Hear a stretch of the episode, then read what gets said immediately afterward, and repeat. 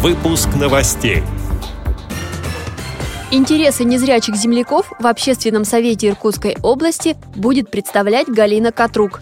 Слабовидящие жители Севастополя побывали на мастер-классе. Их учили готовить блюда японской кухни. Скверы и парки Тюмени обустроят для незрячих горожан.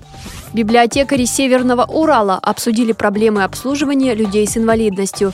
Далее об этом подробнее в студии Анастасия Худякова. Здравствуйте! Председатель Иркутской региональной организации ВОЗ Галина Катрук вошла в состав Общественного совета при региональном Министерстве социального развития, опеки и попечительства. Совет был создан вновь для взаимодействия ведомства, региональных общественных организаций и профессиональных сообществ. Он будет работать на общественных началах и состоит из девяти человек. На первом его заседании обсудили вопросы выборов председателя, заместителя председателя и секретаря общественного совета а также рассмотрели план работы на этот год, сообщает пресс-служба Всероссийского общества слепых. Слабовидящие и незрячие жители Севастополя побывали на мастер-классе, где научились готовить блюда японской кухни. Встреча проходила в рамках социального молодежного проекта «Мультимобильность» при участии Центральной городской библиотеки имени Льва Толстого. Как уже сообщала Радио ВОЗ, проект победил в конкурсе общественных инициатив городского управления молодежи и спорта. Ведущий библиотекарь отдела слепых и одна из авторов проекта Ксения Клушина поделилась с участниками мастер-класса секретами кулинарного искусства. На мастер-классе мы готовили овощной ролл. То есть туда нужно было нарезать ингредиенты, овощи, курицу, смазать лаваш соусом и завернуть его. Во всей простоте, казалось бы, задачи для слепого человека это достаточно сложно. Нужно нарезать ингредиенты одной толщины, чтобы это все смешать в миске.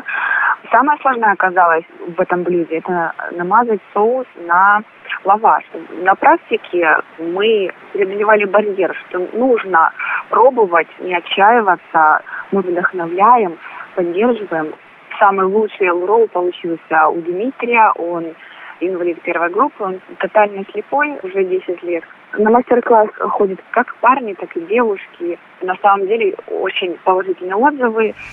Испытали себя в качестве поваров и зрячие посетители. Они готовили блюда с завязанными глазами. Скверы и парки Тюмени в этом году обустроят для незрячих горожан. Об этом сообщил заместитель главы городской администрации Максим Афанасьев на отраслевом совещании. Портал 72.ru со ссылкой на пресс-службу администрации города сообщает, что при благоустройстве зон отдыха установят тактильные мнемосхемы, позволяющие незрячим считывать информацию о расположении объектов. Кроме того, инвалидам по зрению обеспечат тактильную адаптацию на нескольких улицах Тюмени. При благоустройстве озелененных зон в местах сопряжения тротуаров с проезжей частью установят пониженные бордюры. Спортивные и детские игровые площадки оборудуют малыми архитектурными формами, адаптированными для маломобильных групп населения.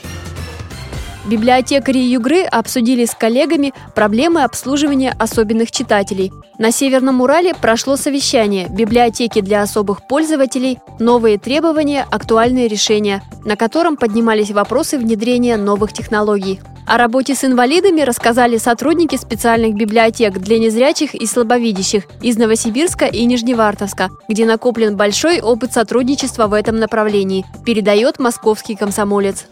С этими и другими новостями вы можете познакомиться на сайте Радио ВОЗ. Мы будем рады рассказать о событиях в вашем регионе. Пишите нам по адресу новости собака ру. Всего доброго и до встречи!